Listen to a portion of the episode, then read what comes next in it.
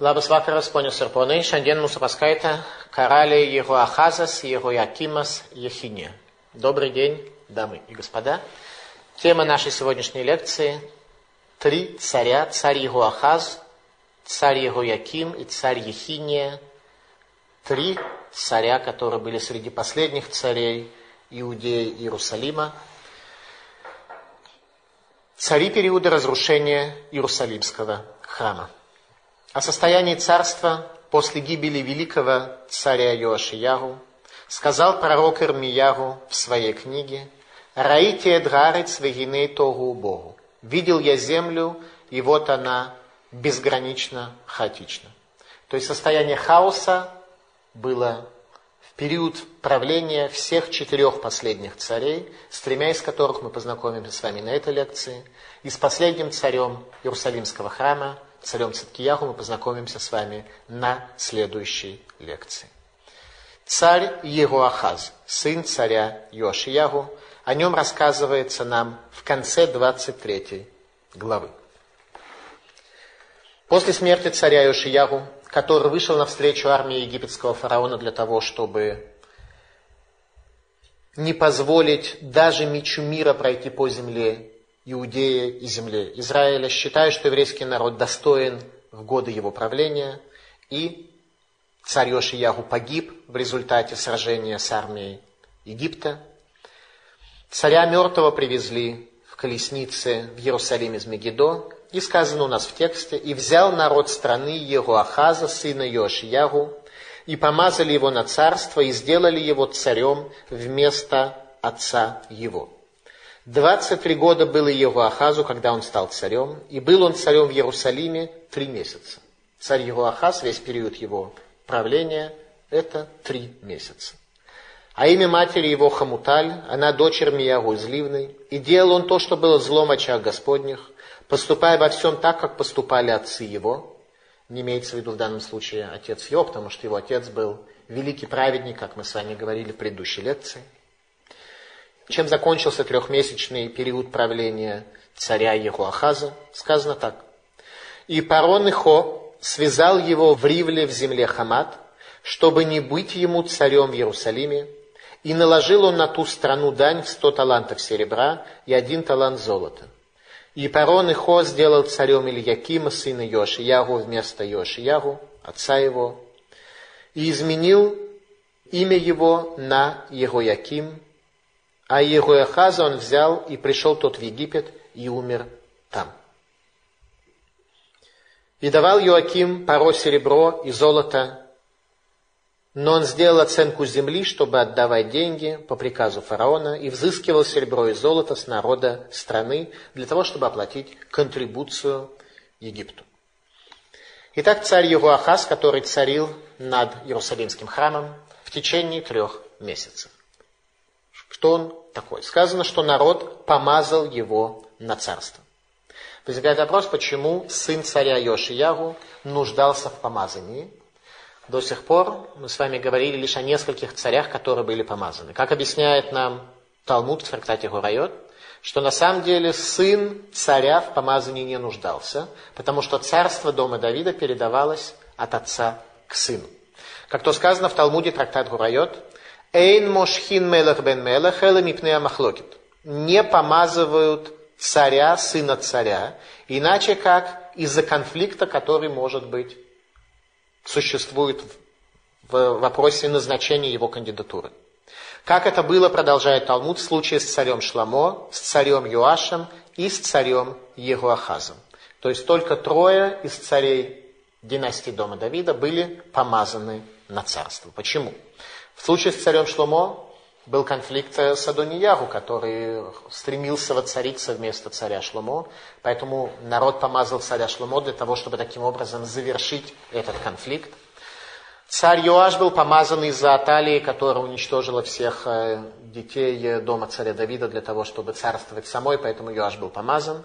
И Егуахаз был помазан у нас сейчас из-за возможного конфликта с его старшим братом, которого как раз египетский фараон и назначает царем над Иудеей, его старший брат Егуяким, и народ предпочел помазать на царство более младшего сына царя Йошиягу по той причине, что, как говорит об этом Талмуд, Егуахаз гая мимале маком авотав, Егуаким ло гая мимале маком авотав. Что Егуахаз восполнял место своих отцов, а Егуяким, который будет следующим царем после трехмесячного периода правления царя Егуахаза, он не восполнял место своих отцов. То есть это был человек совершенно другого масштаба. Егуахаз, который царил три месяца, хоть он и был злодеем, как здесь написано, тем не менее он был человеком определенного масштаба. Его старший брат, который в дальнейшем будет царем, таким не был. И Егуахаз был арестован фараоном Нехо в Ривле, Ривла – это то место, где в дальнейшем будет схвачен армией Вавилона последний царь Иудеи Циткиягу, и где на глазах у него будут казнены его сыновья, а сам он будет ослеплен царем Вавилона перед изгнанием в Вавилон еврейского народа после разрушения храма. За что египетский фараон пленил его Ахаза и снял его с власти – назначив на его место его старшего брата. Объяснение такое, что Егуахаз напал на Египет и нанес ему большое поражение, мстя за гибель своего отца. Егуахаз с сравнительно небольшой армией Иудеи напал на Египет. Смелый Егуахаз напал на Египет тогда, когда основная армия Египта была в Вавилоне, когда она сражалась с Ассирией. Поэтому в условиях отсутствия основной армии смелый Егуахаз напал на Египет и нанес ему большое поражение. Когда же египетская армия, которая потерпела поражение под Каркамишем в Ассирии, возвращалась назад, то они сказали, что это было немножко грубовато с точки зрения Израиля, и э, забрали его с собой. Таким образом, Егуахаз царил над Израилем три месяца. Для выплаты контрибуции приходилось собирать средства по всей земле. И как Малбим объясняет, что праведный царь Йошиягу не нарушил заповеди, которая дается царю. А именно царю дается заповедь «Кесов везагав лоирбело меод». Серебра и золота не приумножит он чрезвычайно. А у царя Йошиягу не было ничего. То есть он царил страной так, что у него ни собственного капитала, ни общественного капитала особенно не было. Он был праведный царь и делал акцент на какие-то совершенно другие вещи. Поэтому для того, чтобы выплатить контрибуцию Египту, требовалось собирать средства со всего народа.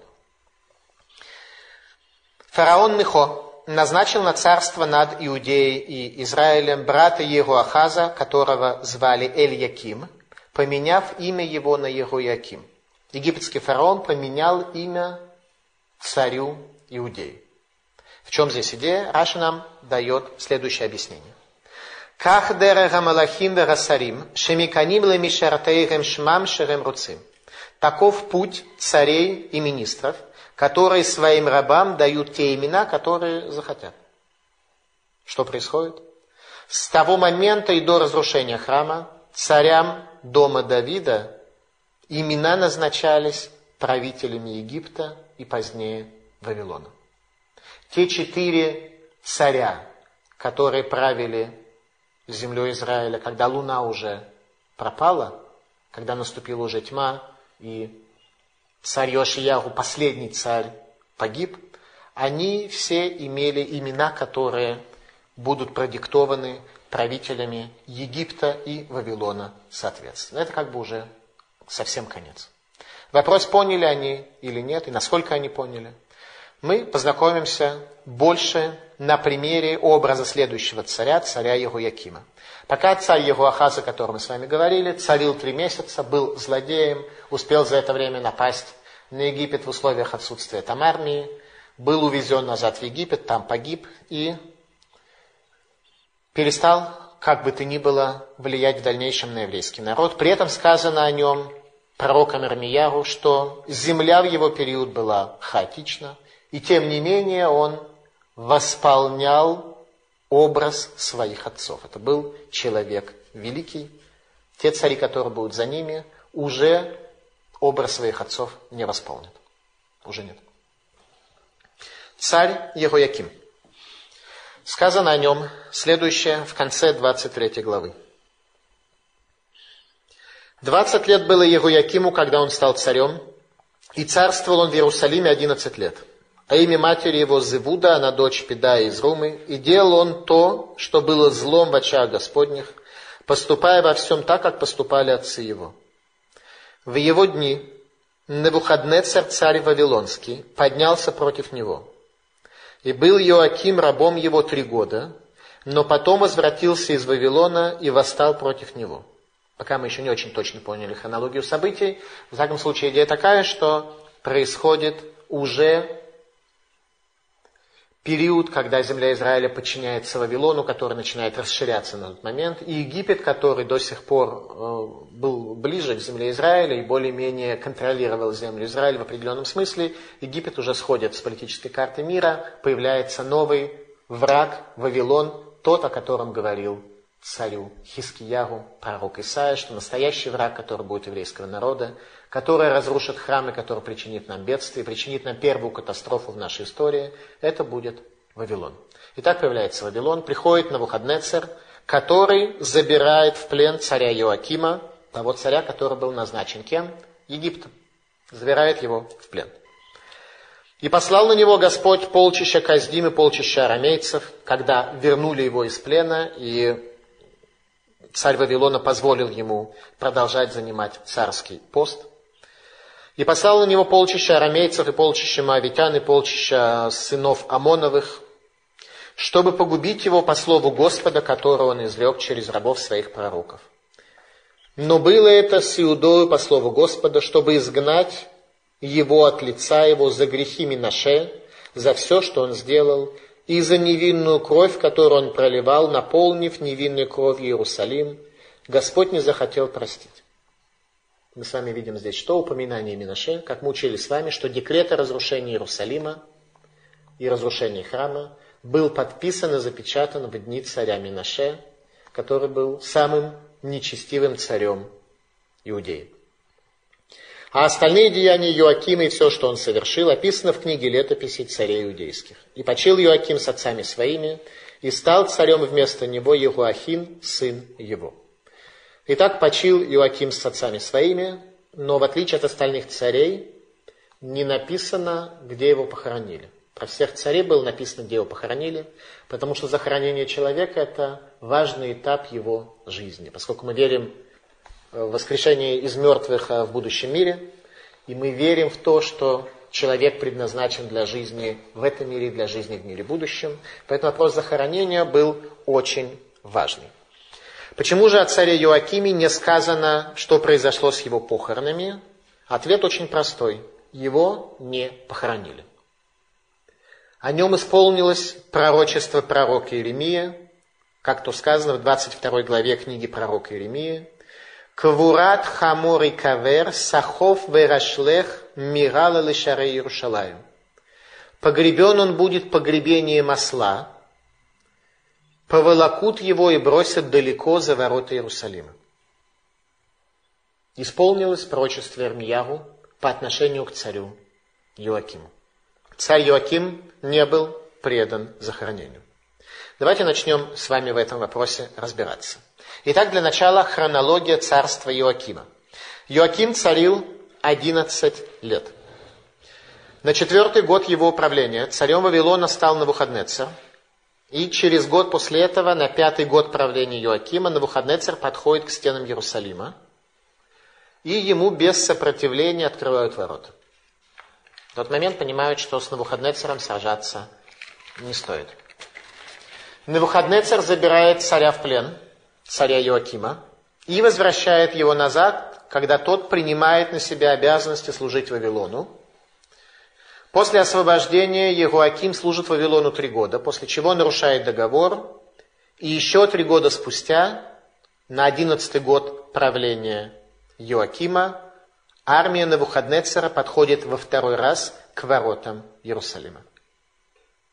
Второй раз приходит армия Навуходнецера. Навуходнецер был человек терпеливый, он приходил четыре раза, пока наконец не разрушил храм, когда эти цари вели себя в высшей степени э, странно и неуважительно по отношению к сверхдержаве.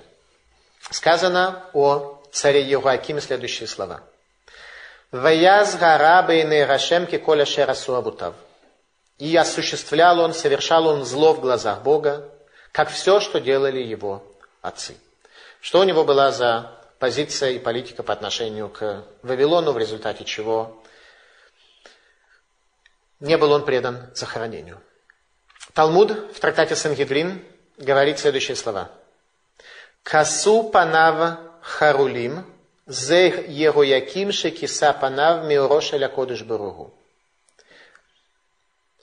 Приводит Талмуд Сангидрин цитату из пророка Исаи, который рассказывает о Израиле в притче о винограднике. И один из дефектов, который образовался в этом винограднике, был касупа навхарулим, что лицо его было покрыто колючками, чертополохом. Что значит лицо покрыто колючками? Это, говорит Талмуд, образ царя Егоякима, который к этому состоянию привел еврейский народ, когда он сокрыл лицо свое от света Всевышнего. Егояким, попросту говоря, видел свет, но скрывал от него свое лицо, жил совершенно иначе. Талмуд, трактат Сангидрин. Беямав раца кодыш берагу лерахзира таулам летору. В его дни захотел Всевышний этот мир вернуть в состояние хаоса. То есть полностью уничтожить весь мир. Не только уничтожить Иерусалимский храм, разрушить Иерусалимский храм, а уничтожить весь мир. Но увидел, что в его поколении были праведные люди, и благодаря этим праведным людям мир был спасен, и только Иерусалим был разрушен, Иерусалимский храм, как место связи между Богом и человеком. Образ царя Егоякима. В его дни пророками Израиля был пророк Урия и пророк Ирмияу. Оба они были каены. Здесь мы с вами видим, что перед разрушением храма кто является духовными руководителями еврейского народа? Каены. Пророк Урия и пророк Ирмияву. Про пророка Ирмияву все мы слышали. Про пророка Урию мы особенно с вами не слышали. Давайте услышим. Сказано о царе Евоякиме следующие слова. Веймалеет Ярушалаем дамнаки. И он наполнил Иерусалим кровью чистой. А именно, как объясняют нам комментаторы, Ерояким убил пророка Урию, о котором говорил пророк Исаия, «Возьму себе я двух верных свидетелей, пророка Урию и пророка Захарию». Пророк Ишаяру, пророк Исаия, говорил в своем пророчестве задолго до их рождения о том, что в качестве верных свидетелей Всевышний возьмет пророка Урию и пророка Захарию. И пророка Урия был предан смерти царем Ехуякимом, как об этом рассказывается нам в 26 главе книги пророка Ирмияху. И был еще один человек, что пророчествовал именем Господа, Уриягу, сын Шимаягу из Кириат Ярима, и он пророчествовал о городе этом, и об этой стране всеми теми же словами, что и Ирмиягу. И услышал слова его царь Иоаким и все военачальники его, все сановники, и захотел царь умертвить его. Когда же Ильягу услышал об этом, то убежал и пришел в Египет. Тогда царь Иоаким послал своих людей в Египет,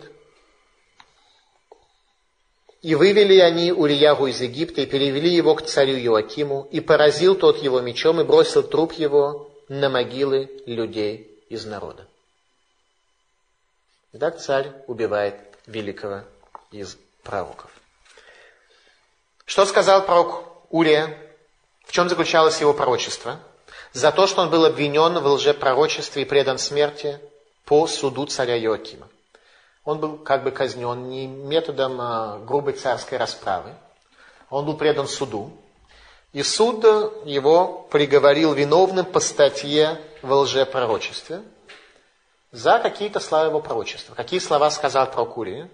Пророк Урия сказал слова утешения. Он утешал Израиль. Каким образом? То высказывание, которое является самым известным из пророчества пророка Урии, высказывание следующее. Цион саде тихареш. Сион, как поле, будет распахан. То есть, Иерусалим, Иерусалимский храм будет распахан как поле. И возникает вопрос, а в чем же здесь заключаются слова утешения? На первый взгляд, это слова обвинения, за что в конце концов он и был казнен, что он говорил о том, что жить так больше нельзя. Кто так будет жить, то Иерусалим будет уничтожен. Ответ. Что значит, как поле он будет распахан? У поля есть хозяин. Даже если было нечто, некая форма на этом поле, существовал некое биньян, некое строение на этом поле, и это строение было распахано как поле, тем не менее у поля есть хозяин, с полем есть связь. Поэтому, говорит пророк Урия, все равно еврейский народ сохранит связь с этим полем, и он к нему вернется как хозяин. В этом смысле это слова утешения о том, что будет возвращение из изгнания. Это суть пророчества пророка Урия. Поэтому это слова утешения. Пророк Урия был казнен о чем сказано, что царь Егояким, который предал его смерти по своему суду, пролил в Иерусалиме кровь чистую и наполнил Иерусалим кровью от края до края. Шара Гилгулим, книга, которая занимается изучением переселения душ, говорит, что Урия Коин имел корень души пророка Шмуэля. То есть царь убивает пророка Шмуэля, своего времени. Чтобы мы с вами немножко поняли, о чем идет речь. Об этом в своем пророчестве сказал пророк Исаия в первой главе. Эйхар айтал изуна крияна имана, милети мишпат цедек ялинба вата. Как превратился в блудницу город верный, наполнил я его судом, с тем, чтобы справедливость была в нем, а теперь убийцы. Об этом в своем пророчестве говорит пророк Исаия. То есть пророк Исаия, когда он сказал эти слова, не то, что он имел в виду, что когда-нибудь в дальнейшем город будет не столь верным, как раньше, а что э, убийцы будут в этом городе, он имел в виду вполне конкретную вещь. Пророк Исаия, согласно тому, как объясняют нам многие комментаторы, имел в виду пророка Урию, который погибнет в Иерусалиме за свое пророчество. Пророк Ури убегает в Египет, и прокуратура Иудеи возбуждает против него обвинение по статье лжепророчества и обращается к египетским властям с требованием выдачи преступника. Египтяне выдают пророка, и царь Егуяким подвергает его смертной казни, о чем и сказано, «Вы ималеет Иерушалаем дамнаки», и наполнил он Иерусалим кровью чистой. Та кровь чистая даже одного пророка, та кровь, которая действительно чиста, она наполняет Иерусалим от края до края, и Иерусалим оказывается окровавленным. Об этом нам свидетельствует Священное Писание. Остается из двух руководителей поколения пророк Ирмиягу, который говорит царю Иоакиму и его поколению о судьбе Иерусалима и Израиля. Если они продолжат свой путь, точнее не путь, кувыркаться в состоянии Тогу, в состоянии хаоса. Пророк Армияру говорит, что ожидает евреев за их поступки.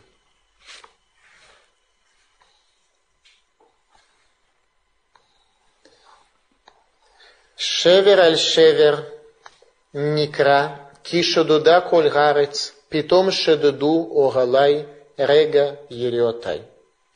Бедствие идет за бедствием, вся земля опустошена, внезапно разрушены шатры мои, в миг завесы мои.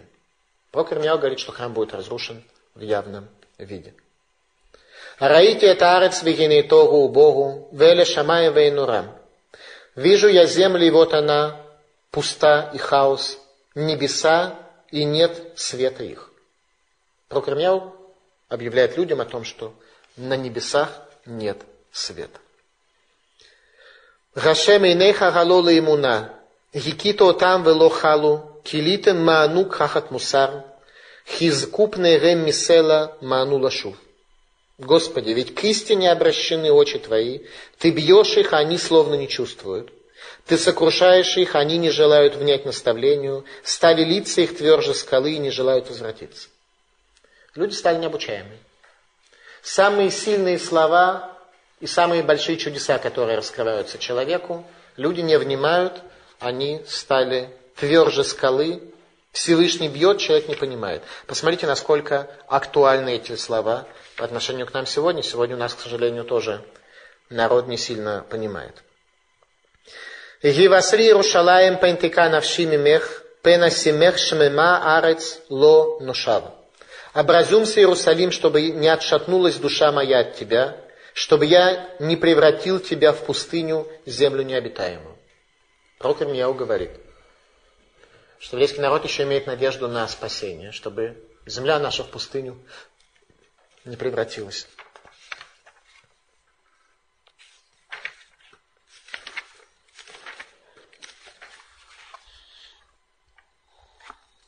Натати от Иерушалаем легали маонтаним. ветаре аре Иуда этен шмимами бле и превращу я Иерусалим в груды развалин, в жилье шакалов, а города Иудеи я сделаю пустынные и безлюдные. Земля Израиля будет жилищем шакалов. Там, где в Израиле я проживаю, то очень часто на дорогу выбегают лисы и шакалы. И поскольку в Танахе это символ э, разрушения, то я каждый раз не знаю, как на это реагировать. Показать детям, сказать, вот лиса бежит, шакал бежит или воздержаться от этого, ибо это символ запустения, символ разрушения, в котором мы находимся.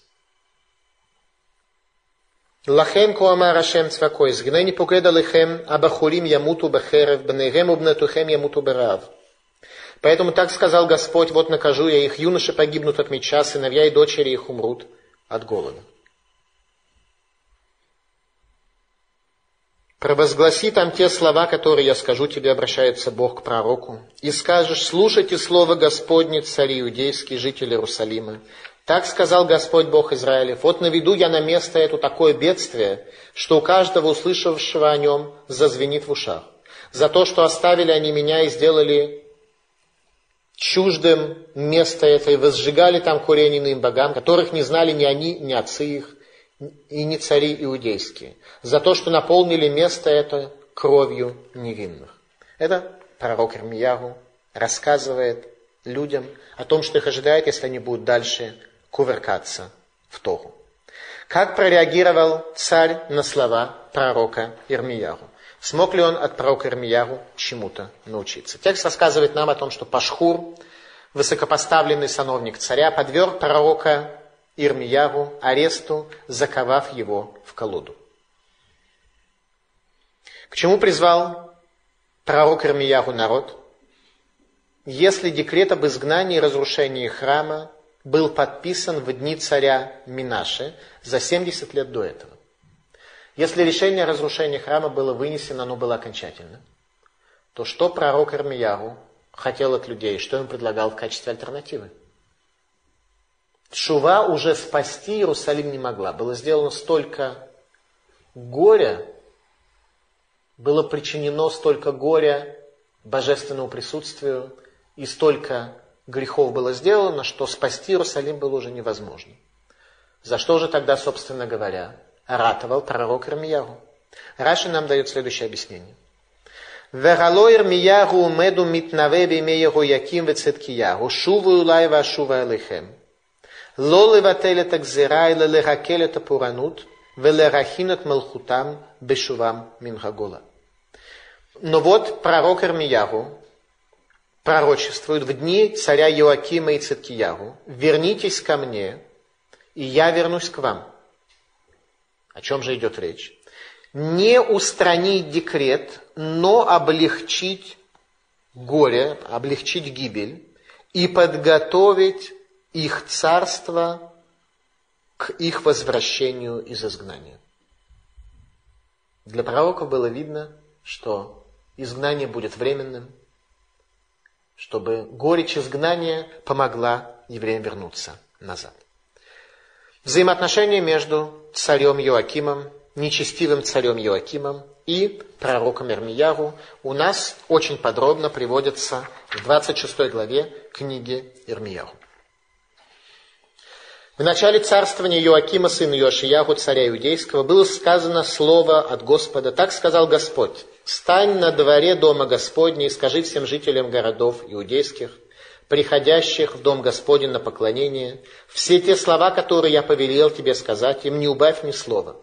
Может быть, послушают они, обратиться каждый от злого пути своего, и отменю я то бедствие, которое, думаю я, навести на них за злые деяния их. То есть, прямо сказано, в чем была потребность в пророчестве пророка Ирмиягу? Облегчить бедствие. Облегчить бедствие, которое должно было произойти. И скажи им, так сказал Господь, если вы не послушаетесь меня в том, чтобы поступать по Торе моей, которую я дал вам, чтобы внимать словам рабов моих пророков, которых я посылаю к вам, с раннего утра посылаю я их, и которых вы не слушали, то сделаю я с этим домом то же, что с Шило, а город этот сделаю проклятием для всех народов земли. И слышали священники и пророки и весь народ, как говорил Ирмияву, слова эти в доме Господнем. И было, когда закончил Ирмияу говорить все то, что повелел Господь, сказать всему народу, схватили его священники и пророки, и весь народ, сказав, ты должен умереть. То есть пророк Ирмиягу хотят предать смерти по той же самой статье лжепророчества. Лжепророку, согласно закону Тора, положена смертная казнь. И сказали, ты должен умереть. Зачем ты пророчествовал именем Господа, говоря, дом этот будет подобен Шило, а город этот будет разрушен и станет безлюдным? И столпился весь народ вокруг Ирмияру в доме Господнем. И услышали об этом сановники иудейские, поднялись из дома царского в дом Господень и сели при входе в ворота дома Господня. И сказали священники и пророки сановникам и всему народу, так смертный приговор этому человеку, ибо он пророчествовал об этом городе то, что вы слышали своими ушами. Но Ирмияру сказал всем сановникам и всему народу так, Господь постал меня пророчествовать о доме этом о городе этом, все то, что вы слышали. То есть начинается судебное разбирательство. От Бога было пророчество, или это лжепророчество, и тогда пророка можно предать смерти. Это то, как пророку жилось в земле Израиля перед разрушением храма. Это отношение к пророку. А теперь исправьте пути ваши и деяния ваши, и послушайтесь голоса Господа Бога вашего, и отменит Господь то бедствие, которое изрек о вас. А то, что до меня, так вот я в руках ваших, поступайте со мной, как кажется вам лучше и справедливее. Но только знайте, что если вы умертвите меня, то кровь невинную возложите на себя, на город этот и на жителей его, ибо воистину Господь послал меня к вам сказать все эти слова в уши ваши. Тогда сказали сановники весь народ священникам и пророкам, Каким пророкам? Лжепророкам. Тем, которые были на самом деле лжепророки, и которых никто не обвинял э, по статье лжепророчества, наоборот, они трудились в Министерстве по делам религии государства Иудея, и ни в чем себе не отказывали, и все было у них в порядке. Тогда сказали сановники и весь народ священникам и пророкам. То есть священники и пророки это те, кто стремились предать пророка Ирмияру смертной казни. Так как сказали сановники, этот человек не заслуживает смертного приговора, ибо именем Господа Бога нашего говорил он. И встали несколько старейшин страны, обратились ко всему собравшемуся народу, сказав, Миха из Мурейши пророчествовал в дни царя Хискиягу, царя Иудейского, и говорил о том, что храм будет разрушен и так далее. И в результате сановники царя Иоакима, нечестивого царя Иоакима, освобождают пророка Ирмияру, как то сказано, но рука Хикама, сына Шафана, была за Ирмияру с тем, чтобы не выдавать его в руки народа на убиение. Главным адвокатом и защитником царя Ирмиягу был Ахикам, один из министров, сын которого будет Гидалия, который будет последним правителем Иудеи после разрушения храма. Здесь все родственники, в Танахе все родственники.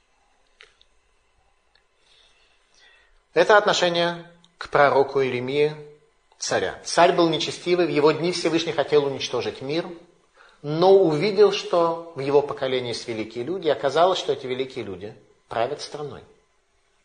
То есть, хотя царь нечестивый, но сановники спасают пророка, это нам показывает образ а, самого поколения. 36 глава в книге пророка Ирмиягу нам немножко более подробно расскажет об образе царя и его окружения. И было в четвертый год царствования Иоакима, сыну Йошиягу, царя иудейского, было сказано Ирмиягу слово это от Господа. Возьми себе письменный свиток и напиши на нем все те слова, которые я сказал тебе об Израиле, Иудее, и обо всех народах с того дня, как я начал говорить тебе, со дней Йошиягу и по сей день. Всевышний заповедует пророку Ирмиягу написать книгу Эйха, книгу «Плач Иеремии» о будущем разрушении храма. Сегодня у нас книга «Плач Иеремии», маленькая книжка, состоящая из нескольких глав. Там пророк Ирмияру пишет книгу, в которой было 300 глав. Может быть, услышит дом Иудин обо всем том зле, которое я замышляю сделать им, и обратятся они каждый от злого пути своего, и прощу я вину их и грех их. И призвал Ирмияру Баруха, сына Нерии, и написал Барух с уст Ирмияру на свитке письменном все те слова Господни, которые он говорил ему. То есть Барух бен Мерия, великий ученик пророка Ирмияру, пишет на свитке все те слова пророчества, которые говорит пророк Ирмияру. И велел Ирмияру Баруху, сказав, я в заключении не могу пойти в дом Господень. Где находится пророк Ирмияру? В тюрьме. Поэтому его ученик пишет свиток, и говорит ему пророк, я в заключении не могу пойти в дом Господень. Иди ты и прочитай слова Господни со свитка, который ты написал с уст моих, вслух народа в доме Господнем в день поста, и прочитай их также вслух всех иудеев, пришедших из городов своих.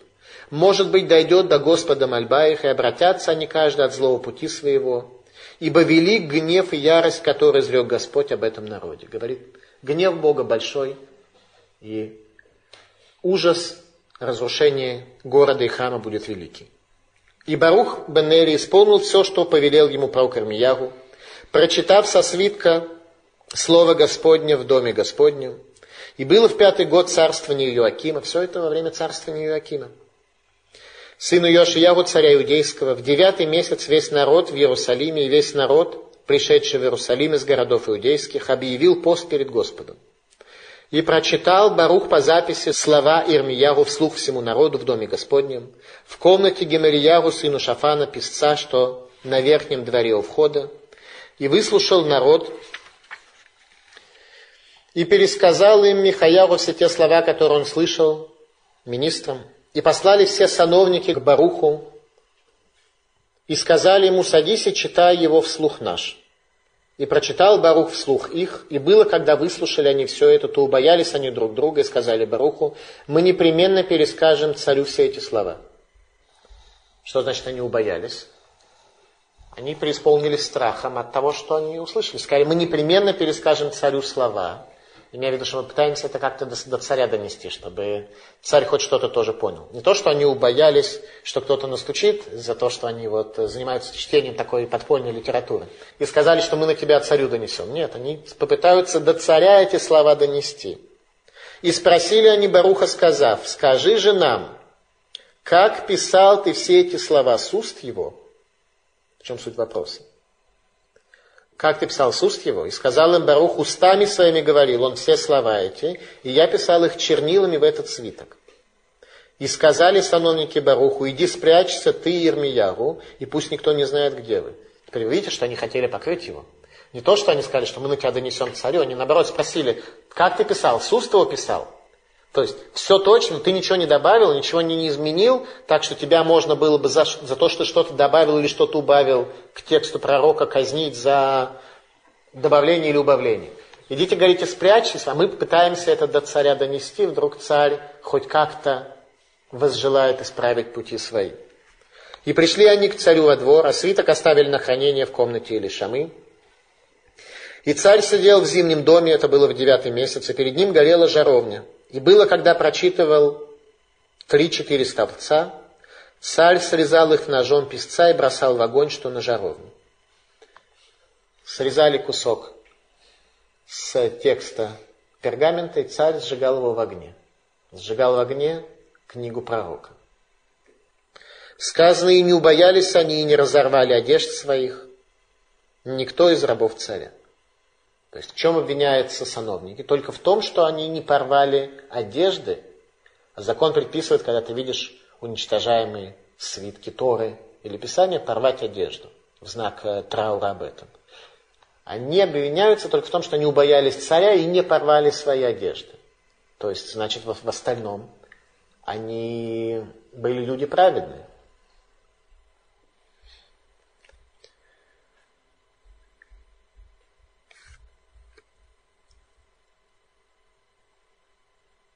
Обращается Всевышний к пророку Ирмиягу и говорит, «А Йоакиму, царю иудейскому, скажешь, так сказал Господь, ты сжег этот свиток, сказав, почему написал ты в нем, что непременно придет царь Вавилонский и разрушит страну эту, истребит в ней людей скот. Поэтому так сказал Господь Иоакиме, царе иудейском, не будет у него в роду сидящего на престоле Давида, а труп его будет валяться на зной дневном и на стуже ночной. Пророк Ирмия говорит царю, что ты не будешь предан захоронению за твои политические достижения. Твой труп будет, как осел, валяться на земле и будет предан в пищу собакам.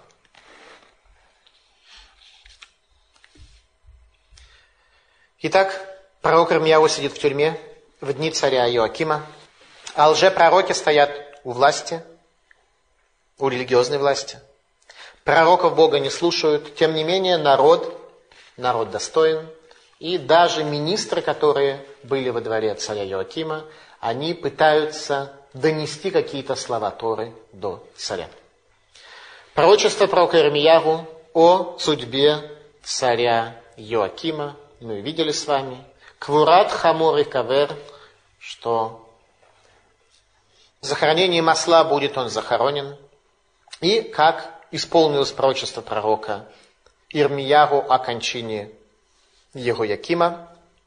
Об этом рассказывает нам Мидраш, что на одиннадцатый год правления царя Иоакима, через три года после того, как он нарушил свою верность и подчинение Вавилону,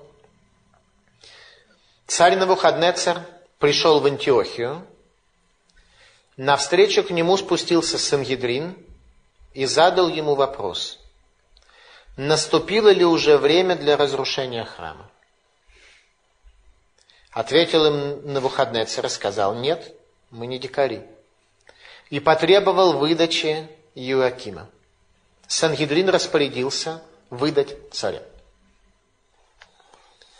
Шааль, векидухим нефиш мипней нефиш, спрашивает царь Иоаким, а что, разве отдают одну душу предпочитая ее гибель другой душе, евреям запрещено выдать людей, которых э, требует власть для гибели. Лучше погибнуть всем, но не выдать ни одного. Ответил ему Сангидрин, «Викилоаса кенз кинха лешева бен бихри, кирая мурет верародев мутар лемасо». Разве не так пратец твой, царь Давид, поступил по отношению к Шева бен Бихри? к тому последнему повстанцу, у которого не было никаких идеологических, глубоких мотиваций, как у всех остальных, как мы с вами это изучали про царя Давида. Разве не так он поступил?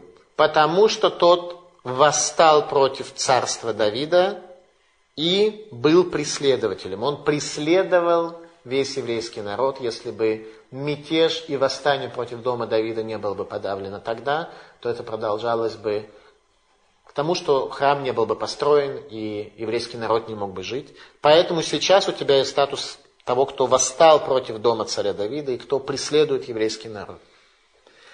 Малбим описывает нам, как все это произошло. Вавилоняне привязали царя Иоакима к хвосту коня и с позором протащили вокруг стены Иерусалима в назидание следующему царю. И об этом говорит Радак, Лониквар им авотав, шлониквар клаль, что он не был похоронен с отцами своими. И действительно, текст нам не пишет, что он был похоронен. Текст нам пишет только, что он погиб. Потому что не был он похоронен вообще в исполнение пророчества пророка Ирмияу.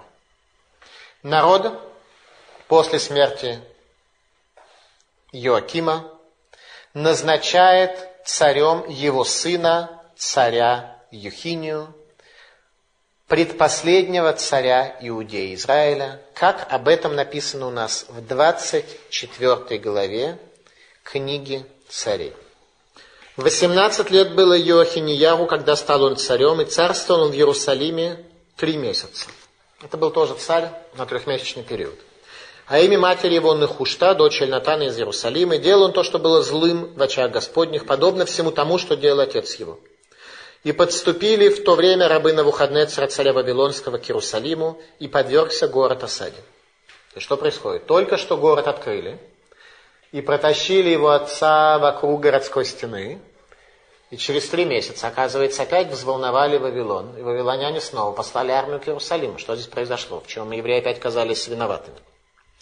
И на выходные царь Бавельский пришел к городу, когда рабы его осаждали его, и Иоахин, царь иудейский, вышел к царю Вавилонскому, он и мать его, и рабы его, и начальник его, и придворные его. И взял его царь Бавельский восьмой год своего царствования, и вывез он оттуда все сокровища дома Господня и сокровища дома царского, как изрек Господь. И изгнал он весь Иерусалим и всех сановников – и всех храбрых воинов, десять тысяч изгнанных, и всех ремесленников и кузнецов, как здесь переводится, на самом деле, Хереш Мизгер, мы будем изучать, что это такое. И не осталось никого, кроме простого народа земли.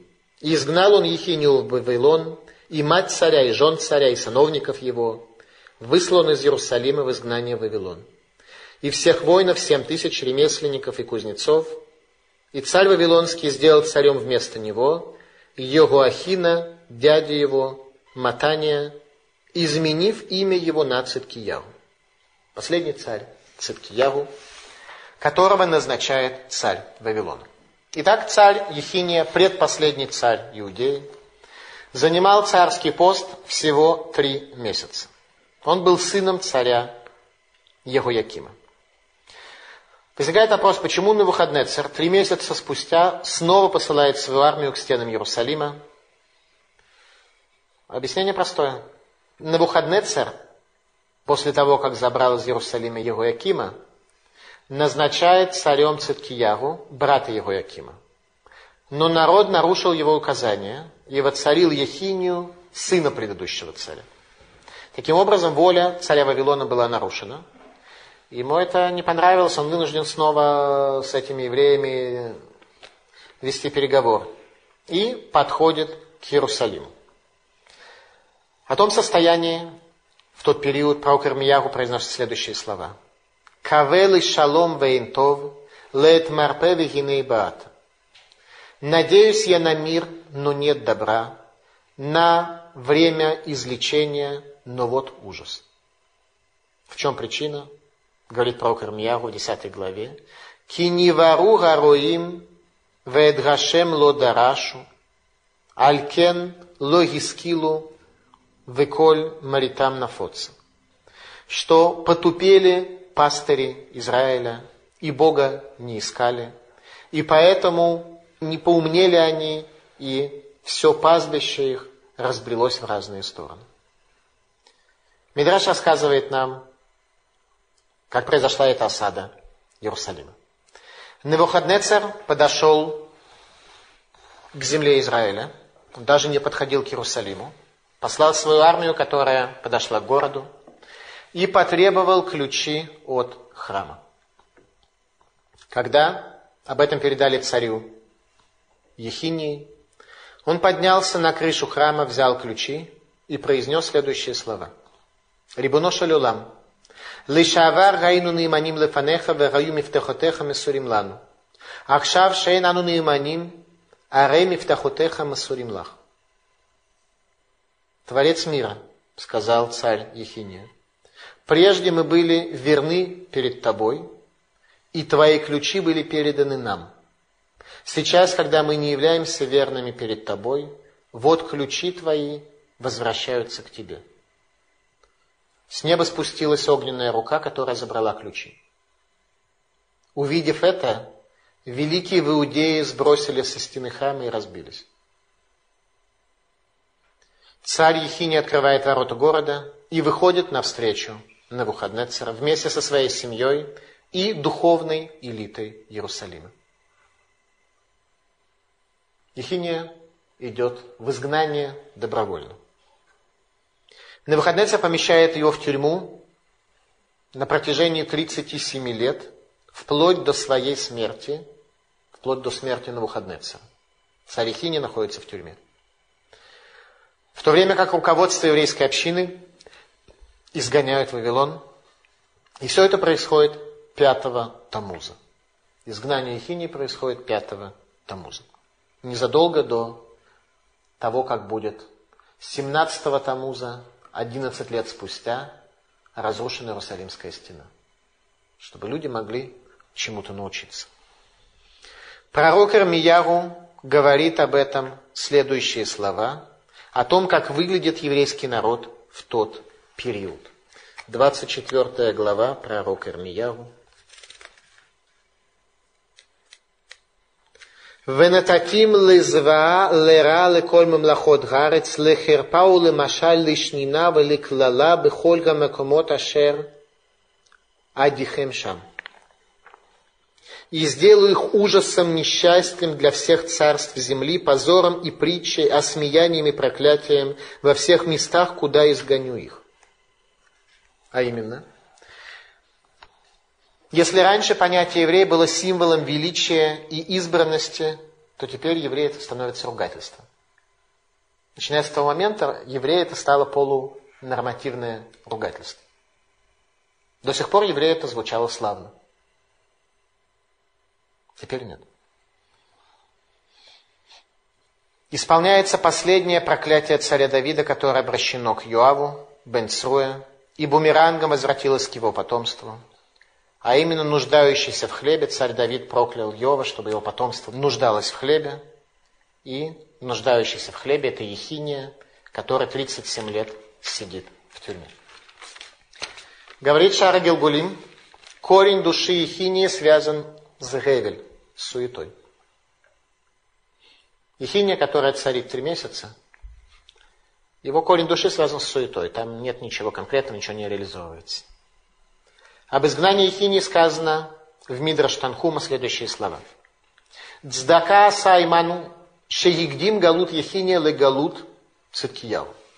Всевышний сделал милосердие по отношению к нам, что он опередил изгнанием Ехинии изгнание Циткиягу, которое будет 11 лет спустя. То есть то, что Ехиния был изгнан за 11 лет до изгнания Циткиягу, до разрушения храма, это было милосердие Бога по отношению к евреям. Как вообще мы видим картину мира? Нам кажется, что это большое горе, оказывается, милосердие. В чем милосердие? Объяснение простое. Вместе с царем Ехинием была изгнана вся духовная элита еврейского народа. И когда изгнанные пришли в Вавилон с разрушением храма 11 лет спустя, там уже была Ишива. Там уже была построена еврейская духовная инфраструктура, потому что после изгнания с царем Ехинии руководство переходит к еврейским мудрецам. И в первую очередь к пророку Ехескелю. В изгнании порядок уже совершенно другой. Там лжепророки уже хвосты не распускают. Там правление принадлежит руководителям Тора. Это учит нас грамотному видению картины мира. Как нам оценивать события, которые происходят перед нашими глазами, так что мы являемся свидетелями.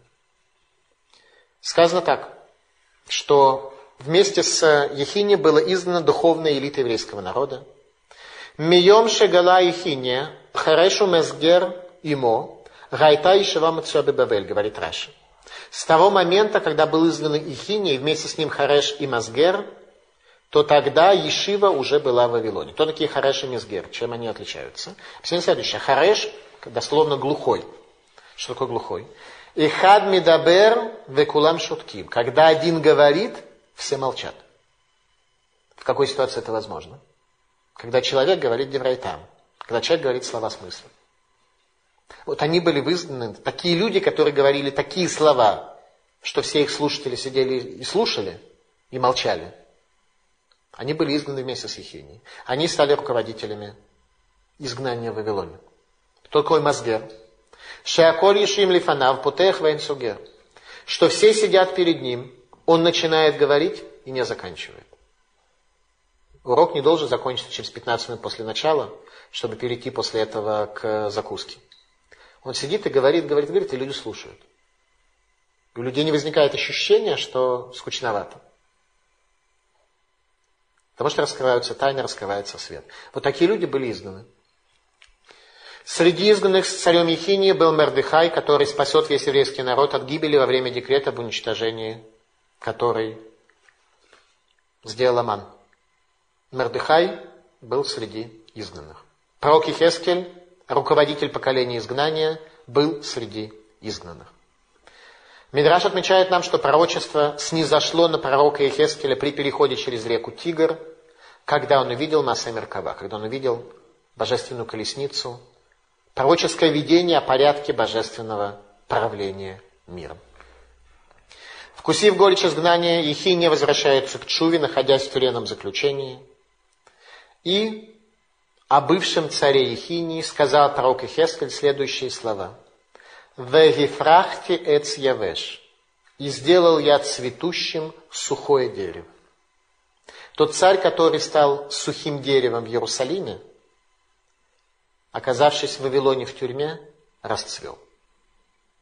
Поэтому совершенно не нужно иногда радоваться царству.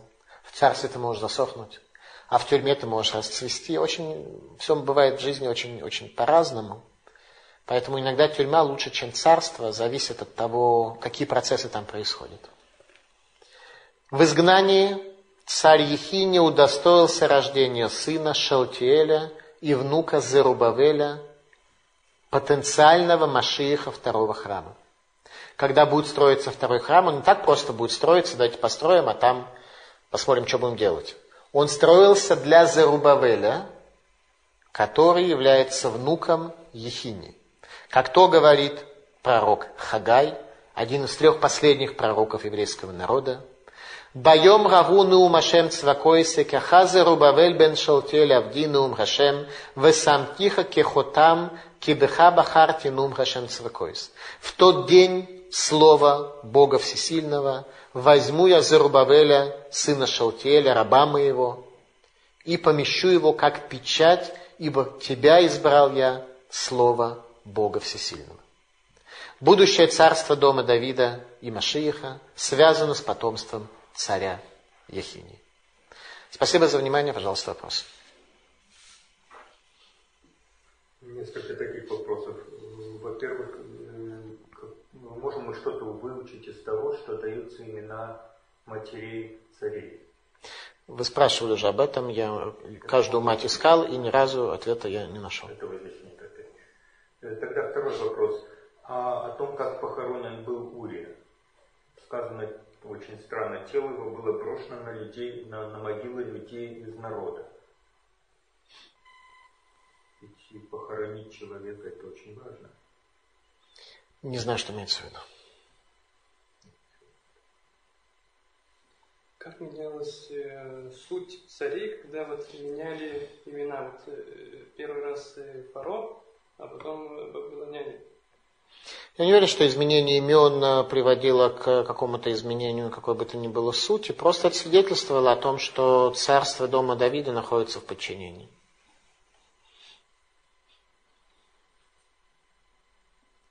Известно что-нибудь, кто те великие, которые бросились с крыши храма? То есть такие люди, как... Фамилии не приводят текст. Это, в принципе, вообще изначально Мидраж говорит о том, что они бросились. Это Мидраж. То есть это не самые великие, Ирмиягу остался, там, где пророки остались. Боюсь, что Ирмиягу в это время имел более важные дела, чем э, смотреть, как э, царь ключи отдает. Хотя это тоже и само по себе явление было жуткое. Но думаю, что Ирмиягу в это время был занят чем-то другим. Вавилонский Талмуд начали создавать первые изгнанные? Или это уже несколько позже? Намного позже, намного, намного позже. позже. Совершенно другой период. Период после разрушения второго храма. Как понять вот э, такое выражение, что Творец хотел уничтожить весь мир, когда после потопа... Включает ли это Литву? Ответ да. когда ну, после потопа ты сказал, что больше человечество не будет уничтожено. А вот э, прозвучало как бы, что второй раз уже тоже хотелось.